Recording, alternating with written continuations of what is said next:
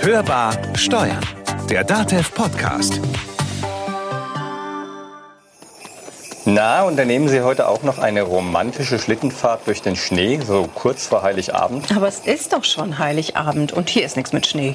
Und Schlittenfahren, das ist doch sowas von 50er. Ja, ja, und vegan ist es auch nicht. Du sollst den Schlitten doch nicht essen. Naja, vielleicht ist der ja aus Lebkuchenteig und da ist möglicherweise Ei Na, drin. dann käme man damit aber nicht wirklich vorwärts. Aber lecker wär's vielleicht. Wir kommen vom Thema ab. Geht's heute nicht ums Essen? An Weihnachten? Worüber reden wir denn dann? Ja, ob alles fürs Fest schon erledigt ist. Organisationstalent und so.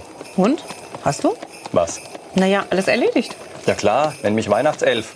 Oder zwölf. Ich bin eher spät dran, wie immer. Aber bei uns gibt's eh keine Geschenke. Naja, fast keine. Dann habe ich doch noch ein wenig Zeit. Na, dann kannst du ja wenigstens die letzten Stunden vor Heiligabend bei Glühwein und Lebkuchen genießen. Oder mit mir podcasten. Oder beides. Na, dann reich doch mal rüber den Glühwein. Aber bitte weißen. Vielleicht auch ein Glas Punsch. Niemand mag Punsch. Wir trinken heute an der Hörbar nicht nur Glühwein, alkoholfrei natürlich, sondern wir reden auch zum Beispiel über Weihnachtsstress. Auch Geschenke besorgen, Plätzchen backen, Weihnachtsbaum fällen. Die sogenannte stille und besinnliche Zeit, mal ehrlich, die gleicht doch wohl eher einem Tohuwabohu. Nicht mal im Wald hast du deine Ruhe. Was ein Stress. Naja, da hat sich die letzte Schulung für Zeitmanagement wenigstens rentiert. Also noch ein paar To-Do-Listen abarbeiten, dann wird's auch was mit dem frohen Fest. Weihnachten und alles, was so dazugehört, darüber reden wir heute in der letzten Folge des Datev Podcast in diesem Jahr. Wir, das sind Konstanze Elter Und Carsten Fleckenstein? oder umgekehrt.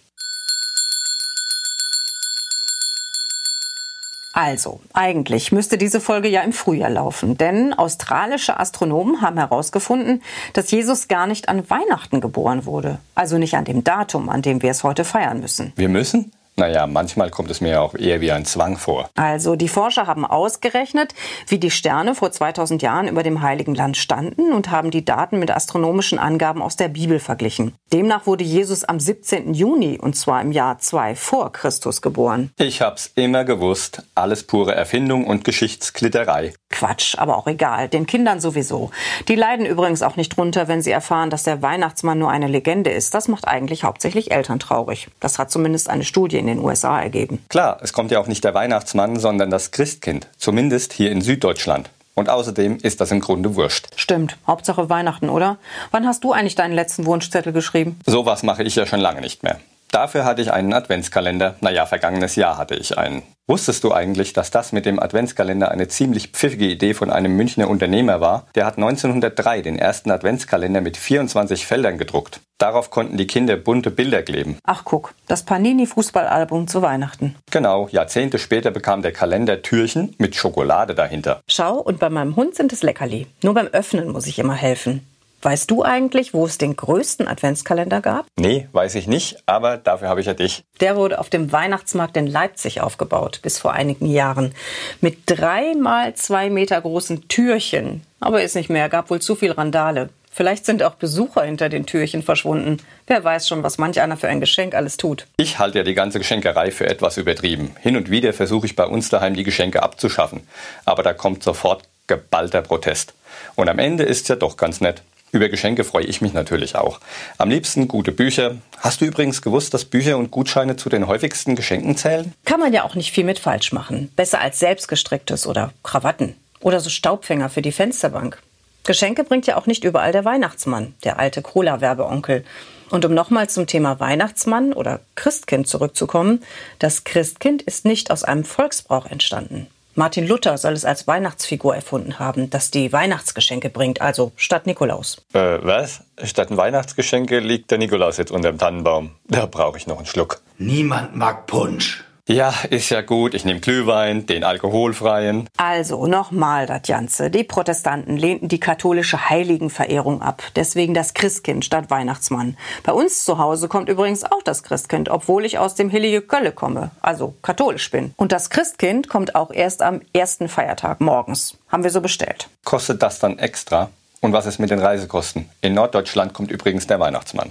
Nur am Finanzamt, da kommt er nicht vorbei. Denn der Mann mit Bart im roten Mantel handelt gewerblich, wenn er auf Feiern oder Weihnachtsmärkten die Besucher unterhält. Der Weihnachtsmann ist übrigens nicht zu verwechseln mit dem ostfriesischen Sünnerglas, denn das ist wiederum das blattdeutsche Pendant für den heiligen Nikolaus. Und die beiden waren ja bekanntlich schon am 6. Dezember da. Sünderglas reitet so die Geschichte auf einem weißen Pferd von Haus zu Haus und bringt den Kleinen schöne Gaben. Daher muss er auch kein Fahrtenbuch führen, im Gegensatz zum Weihnachtsmann, der sich einen Rentierschlitten leisten kann. Aber zurück zu Ostfriesland. Wir haben mal eine echte Ostfriesin gefragt, was dort zur Weihnachtszeit abgeht. Tetit ist immer. Pur mit Rum oder mit Grog. Auf den Weihnachtsmärkten Ostfriesland, der kleinen Küstenorte, trinkt man lieber Grog als Glühwein, steif wie die Brise. Auch beim Schöfeln über den Kanal. Schnee haben wir ja in Ostfriesland selten. Wenn es eisig kalt ist, gehen die Ostfriesen aufs Eis schöfeln. Heute nicht mehr zwangsläufig mit dem Brainer Mörkes, den traditionellen Schlittschuhen. Aber das typisch ostfriesische Gefühl von Weite und Stille stellt sich schnell ein, wenn man Kilometer und Kilometer auf zugefrorenen Kanälen vor sich hingleitet. Früher war das außerdem die einfachste und schnellste Möglichkeit, Freunde und Bekannte aus den Nachbardörfern zu besuchen. Wintersport geht in Ostfriesland auch anders, nämlich mit Boseln und Cloadshaten. Cloadshaten wird in Ostfriesland auf zugefrorenen Äckern und Feldern ausgetragen. Der Cload, der Erdklumpen, wird möglichst weit geschmissen. Heute ist natürlich nicht mehr der Erdklumpen, sondern halt ein Ball. Nachdem der Shater, also der, der Schießer, ordentlich Anlauf genommen hat, den Arm ein paar Mal gedreht äh, hat und einen Anlauf genommen hat, wird der Cloud möglichst weit geschossen. Und wer einmal im Winter in Ostfriesland mit dem Auto über Land gefahren ist, hat sie schon gesehen. Eine Gruppe rotköpfiger Menschen in Trainingsanzügen, die Bollerwagen mit Schnaps hinter sich herziehen. Und von denen immer zwei nacheinander eine Kugel über die Straße boseln, als wenn irgendwo in weiter Ferne ein paar Kegel umzuschmeißen wären. Die Bosler versuchen nur, die Kugel möglichst weit über die Straße zu rollen. Die Gruppe, die es weiter schafft als die andere, wird am Schluss als Sieger gekürt. Ziel ist es, die Bose-Kugel so selten wie möglich im Schlot zu versenken. Landet sie doch einmal im Graben, schlägt die Stunde der Sölkers, eines am langen Stiel befestigten Fangkorbs, mit dem die Kugel aus den Untiefen der ostfriesischen Schlote gefischt wird. Die Busselrunden enden normalerweise in einer Gaststätte bei Grünkohl und Pinkel und Snirtjebra. Na, das wäre doch mal ein Sport für dich. Und dann Glühwein oder Grog oder Punsch. Niemand mag Punsch. Aber Glühwein. Wobei, hier scheiden sich auch wieder die Geister, ob es nun roter oder weißer Glühwein sein soll. Und überhaupt, es gibt ja unzählig viel Zeug, mit dem man sein Hüftgold ausbauen und sein Diabetes vorantreiben kann. Und das müssen nicht immer Dominosteine, Printen oder Weihnachtsplätzchen sein. Unser Kollege Markus Riedel backt sensationelle Cookies und hat uns sein Rezept verraten. Man braucht für die leckersten Cookies äh, der Welt vor allem gesunde Sachen. Butter, Zucker, Eier, ordentlich Schokolade und zur Abrundung ein bisschen so Salz, Mehl, Natron, damit das Ganze auch schön aufgeht. Ähm, als erstes schlägt man dann mit dem Handmixer am besten Butter und Zucker schaumig, gibt dann die Eier hinzu, nochmal ganz kurz rühren, also bei dem Teig darf man nie zu lang rühren. Dann mischt man parallel Mehl, Natron und Salz in einer Schüssel zusammen, das ist noch relativ einfach, ähm, denn hinterher gibt man das zuvor zusammengeschüttete Mehl, Natron und Salz zu diesem vorher zusammengemischten Teig und hebt es aber nur so lang unter, bis wirklich gerade kein Mehl mehr zu sehen ist. Weiter darf man auch nicht gehen.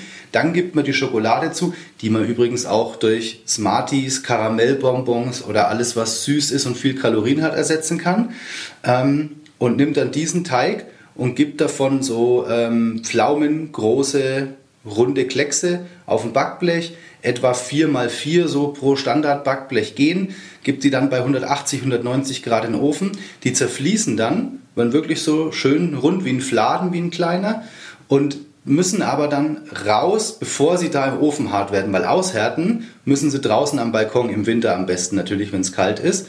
Und somit kriegt man eine Cookies, die zwar knusprig sind, aber innen auch sehr weich und bisher haben die noch jedem geschmeckt. Mir übrigens auch. Doch nicht nur in Deutschland gibt es leckeres Weihnachtsgebäck. Ganz Europa hat tolle Leckereien zu bieten. Unsere Top 10 des europäischen Weihnachtsgebäcks.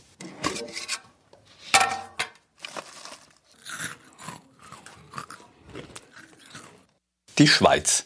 Mailendeli. Das meistgebackene Gürzli, so heißen Weihnachtsplätzchen in der Schweiz, kommt wohl eigentlich aus Norditalien. Das ist ein Weihnachtsgebäck aus Mehl, Zucker und Butter. Der Teig wird ausgestochen und nur mit etwas Eigelb bestrichen. Es gibt keine Verzierung. Und dann sind die Kekse fertig und extrem lecker.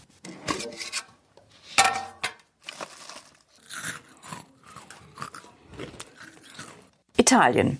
Panettone. Der vor allem aus Norditalien stammende Weihnachtskuchen kommt verpackt in Papiermanschette und Karton in Form einer Hutschachtel daher. Die Meinungen darüber, woher er genau kommt, gehen naturalmente auseinander. Manche meinen, er hat seinen Ursprung im alten Rom, andere behaupten, der Küchenjunge Antonio hätte ihn im 15. Jahrhundert erfunden, was ihm dann den Namen Pandettoni einbrachte. Nichts Genaues weiß man natürlich wieder nicht.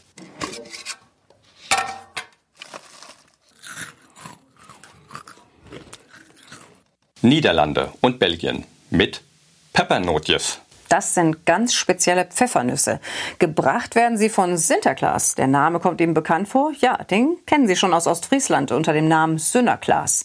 Der Legende nach kommt er wie unser Nikolaus in der Nacht auf den 6. Dezember. Dann schaut er in seinem großen roten Buch seine Notizen über die Kinder durch. Und wer nicht artig war, findet in seinem Sack eine Route und muss darin mit nach Spanien. Nicht das Schlechteste, denn in Spanien gibt es ja Turron.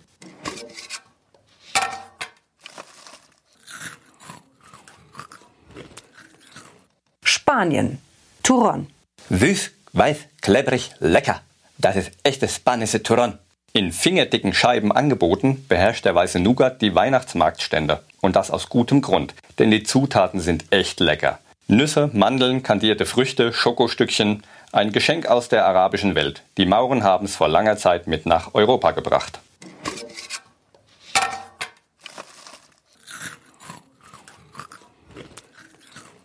Griechenland. Kurabiedes. Hellas. Kurabieres sind die griechische Variante der Vanillekipferl. Wird gerne auch zu Hochzeiten gebacken. Der Clou in den Mürbeteig gibt man einen Schuss Uso. Den können Sie natürlich auch trinken und sich den Teig ganz sparen. Jammers. Mehr gibt's dazu nicht zu sagen.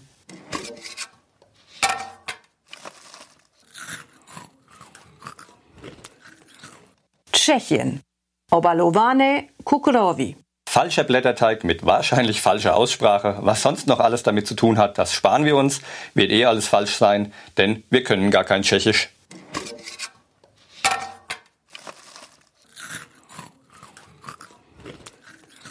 Schweden.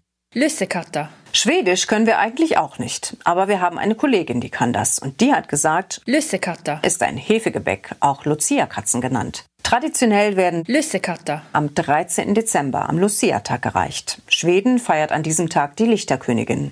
Da laufen Mädchen in weißen Kleidern und Kränzen im Haar herum und erhellen die nordische Nacht mit Kerzenlicht. Romantisch. Und dazu gibt's dann das leckere Hefegebäck mit Rosinen verziert. Am besten schmecken Lussekatter. direkt aus dem Ofen. Hm.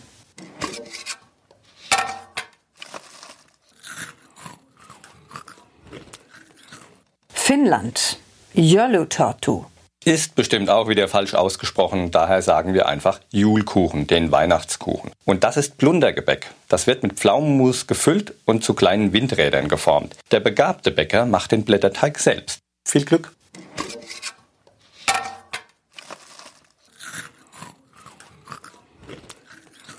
Frankreich. Bûche de Noël.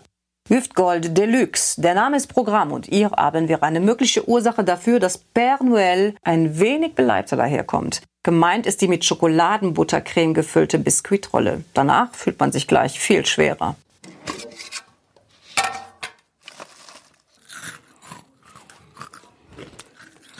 Großbritannien. Plum Pudding. Noch sind sie ja in der EU und damit gibt's auch was von der Insel. Plum Pudding oder Christmas Pudding ist eine Teigspeise voll getrocknetem und kandiertem Obst mit dunklem Sirup und Gewürzen, wird aber in einer großen Puddingform gekocht. Dabei ist es Brauch, eine Silbermünze und anderes Kleinzeug im Pudding zu verstecken. Wer auf die Münze beißt, bekommt den Brauch nach viel Geld und kann damit gleich mal seine neue Krone finanzieren. Der Pudding enthält auch Brandy und anderen Alkohol und wird gerne auch mit weiterem Alkohol flambiert. Also very, very British. Aber Sie wissen schon. Niemand mag Punsch. Aber Lebkuchen, die mag fast jeder. Und umso lieber, wenn man sie selbst gestaltet. So wie die Kindergartenkinder, die unsere Kollegin Katrin Ritter auf einer Lebkuchenerkundungstour durch das Nürnberger Museum für Industriekultur begleitet hat.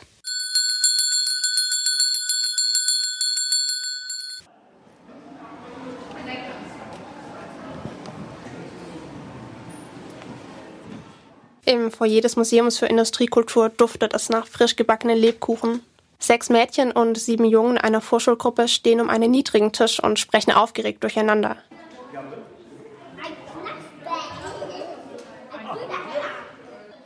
Die Kinder haben dunkelrote Schürzen umgebunden. Auf dem Kopf tragen sie weiße Bäckermützen aus Papier. So ausgestattet dürfen sie gleich selbst Lebkuchen belegen. Museumspädagogin Johanna Klever hat noch einen Tipp. Auf den Lebkuchen legt, müsst ihr ein bisschen festdrücken, damit es nicht beim Backen dann runterfällt. Ja? Also, dann legt man los. Auf dem Tisch stehen dunkelbraune, runde Schalen aus Ton. Darin liegen geschälte und gehackte Mandeln, bunte Zuckerstreusel und Orangeat. Vorsichtig greifen die Kinderhände in die Schalen. Mit was hast du den belegt? Was ist da alles drauf? Äh, also Nüsse, Mandarinschale und Gewürze. Und Mehl. Hinter dem Tisch steht ein Backofen, der ein bisschen an eine alte Backstube erinnert, wie man sie von Bilderbüchern früher kennt. Er ist weiß verputzt und dunkle Steine umranden die halbkreisförmige Öffnung. Lebküchner Josef Buchner schiebt die Bleche in den verzierten Ofen hinein.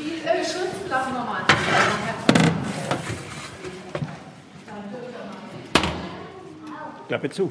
Der Profi legt meist routiniert Blumen und klassische geometrische Muster mit den ganzen Mandeln. Die Kreativität der Kinder begeistert ihn.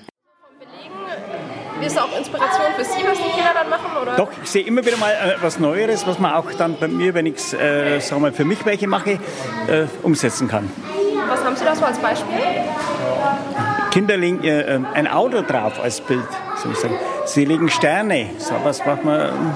Kinder denken ganz anders wie wir Erwachsene. Und was ist Ihre Erfahrung? Welche von den Zutaten beim Belegen kommt so am besten an?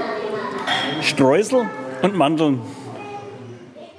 Die Kinder folgen der Pädagogin jetzt in einen großen hellen Raum. Im vorderen Bereich stehen alte Teigmaschinen und beleuchtete mannshohe Vitrinen. In diesen liegen Blechdosen. Sie waren früher mit Lebkuchen gefüllt und wurden so verkauft. Manche stammen aus den 50er und 60er Jahren, andere vom vergangenen Jahr. Auf ihnen sind unterschiedliche Motive abgebildet, beispielsweise die Nürnberger Burg oder die Buden vom Christkindlesmarkt. Weiter hinten im Raum setzen sich die Kinder jetzt gegenüber an einen langen Tisch. An der Stirnseite hat Johanna Kläver 14 kleine bauchige Gläser hingestellt. Sie sind halb voll mit unterschiedlichen Gewürzen gefüllt. Johanna Kläver schraubt den silbernen Deckel eines Glases ab und gibt es den Kindern. Darin liegen kleine bräunlich-grüne Kapseln und ein feines graubraunes Pulver. Die Kinder sollen jetzt raten, welches Gewürz das ist. Körner. Äh, nach Körner meinst du? Nein, nein, Spitzen. Was da drinnen ist, sind keine Pfefferkörner. Die, die sind ja klein und braun. Ne? Was da drin ist, ist Kaderbeer. Habt ihr bestimmt noch nicht gehört. Das nie im Leben. Das ist eines der teuersten Gewürze im Moment. Aus dem nächsten Glas duftet es weihnachtlich. Die Kinder erkennen den Geruch schnell. Zimt. Zimt. Sehr. Zimt. Isst du denn manchmal Zimt? Isst jemand von euch Zimt? Wo, wo tut man Zimt rein? Bei Milchreis. Milchreis. Und ich meine so Plätzchen. Plätzchen tut man Zimt rein. Beim Koriander hingegen herrscht Unstimmigkeit. Das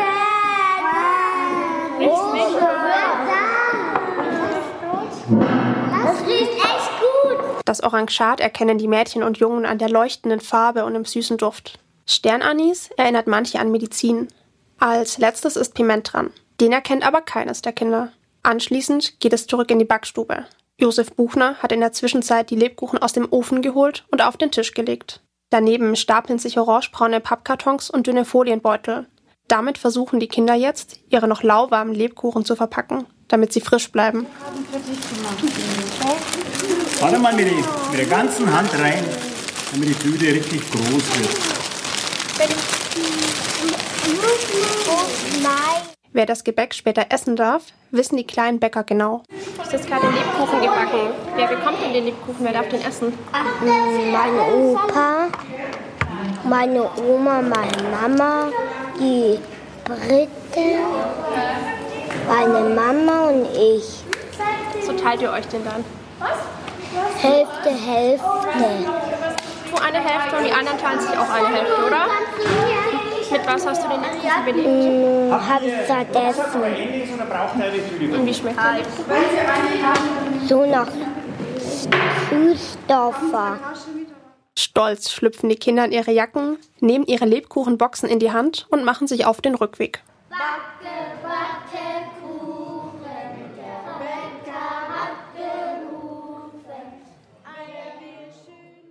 Ach ja, backen, singen, sich vertragen, wenn's nur immer so schön wäre. Aber oft arten die Vorbereitungen fürs Weihnachtsfest doch eher in Stress aus. Baum zu klein Oder zu groß. oder zu teuer. Und bei wem wird gefeiert? Und mit wem? Wer kümmert sich ums Essen und was gibt es überhaupt? Gans, Ente, Fondue oder doch Kartoffelsalat mit Würstchen? Und der Salat dann mit Mayonnaise, Joghurt oder mit Essig und Öl? Fleisch oder kein Fleisch oder Fisch? Wird ja alles immer komplizierter. Und wie viele Gänge eigentlich? Boah, was ein Stress. Und was ist mit Deko? Ja, und schließlich kommt's zum großen Knall. Tränen fließen bei der Bescherung, erst fliegen die Vorwürfe Dann die Teller. und die Familie ist komplett verstritten, bevor das Festtagsessen überhaupt auf dem Tisch steht. Darf man sich eigentlich an Weihnachten auch mal entspannen? Also erst chillen und dann gar nichts machen? Also wir hätten da ein paar Anti-Stress-Tipps für Sie. Damit Sie nicht am Ende wieder völlig fertig unterm Weihnachtsbaum liegen. Einfach nur raus. Zum Beispiel im Wald spazieren. Durchatmen, Ruhe genießen und wenn kein Wald in der Nähe ist, reicht auch der Garten oder die nächste Grünanlage, um runterzukommen. Hauptsache, Sie gehen bewusst ein paar Schritte und bringen sich und Ihre Gedanken zur Ruhe. Luft reinlassen. Wenn selbst für den Spaziergang im Park keine Zeit bleibt, reißen Sie die Fenster auf. Kein Witz, auch nicht im Winter. Denn durch schlichtes Ein- und Ausatmen an der frischen Luft kommen Sie wieder zu sich. Und natürlich singen. Und selbst wenn Sie meinen, dass Sie es nicht können, singen ist eine Wohltat für Sie. Und mit viel Glück auch für andere. Ach was, singen entspannt, trainiert zugleich Muskulatur und Gehirn. Und wenn Sie gemeinsam singen, wird sicher auch lustig. Nehmen Sie es nicht so ernst. Singen ist ja auch ein Ritual. Und Rituale verbinden. Und hier gibt's kein richtig oder falsch. Alles, was Spaß macht, ist okay. Genau. Und wenn das bedeutet, Essen ist das Wichtigste, dann ist das halt so. Wir haben uns bei unseren Kolleginnen und Kollegen mal umgehört, was die so an Weihnachten für Rituale pflegen.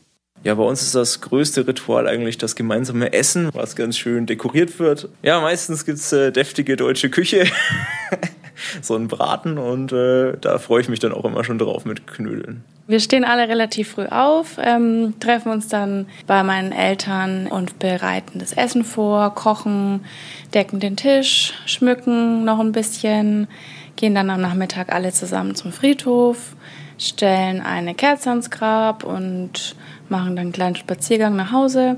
Dann fängt das Essen an, wir essen gemeinsam, dann gibt's Bescherung, dann noch Dessert und der Abend klingt so langsam aus gemeinsam.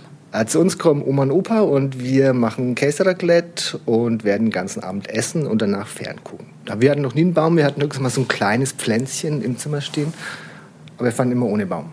Meine Patentante und ich schmücken dann mit Sekt den Baum und die anderen beiden kommen dann immer und kritisieren, was wir alles falsch gemacht haben. Das ist jetzt eine Tradition, die machen wir irgendwie seitdem ich 15 bin oder so. Das ist sehr lustig. Da kommen meine Brüder und wir treffen meine Eltern und werden gemeinsam zu Abend essen und werden aber, das haben wir schon seit Jahren so gehandhabt, keine Geschenke austauschen, sondern für uns ist Geschenk genug, dass wir alle zusammen sind. Weil wir bei meinen Eltern sind, dann gibt es, seit ich ein kleines Kind gewesen bin, immer Königin-Pasteten an bei Heiligabend und das gibt es nur an Heiligabend einmal im Jahr. Das ist eine schöne Tradition und irgendwann möchten wir es auch gar nicht mehr anders haben.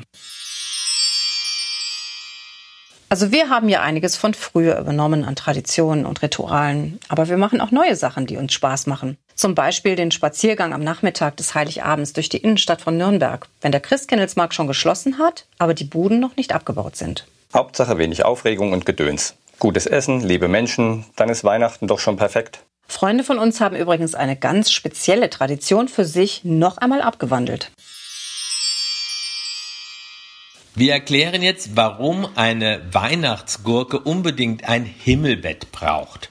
Zunächst mal Weihnachtsgurke. Was ist eine Weihnachtsgurke, Clara? Eine Weihnachtsgurke sieht also ist eine Christbaumkugel, die in einer Gurkenform ist und die ist grün und glitzert und die hängt jemand in den Weihnachtsbaum, also in die Tanne rein. Und dann muss sie jemand als erstes finden und der sie als erstes gefunden hat, darf als erstes ein Geschenk auspacken und dann ist immer abwechselnd dran. Ja, das Problem bei den Weihnachtsgurken ist, sie sind grün und manchmal werden sie überhaupt nicht wiedergefunden und genau das ist uns letztes Jahr passiert. Deshalb haben wir dieses Jahr beschlossen, etwas zu machen, damit wir die Weihnachtsgurke auf jeden Fall wiederfinden und das ist das Weihnachtsgurken Himmelbett. Genau, da kommt die Weihnachtsgurke dann nämlich rein, wenn wir sie dann gefunden haben, damit wir sie immer wieder finden und sie nicht wieder ganz verloren geht, wie letztes Jahr.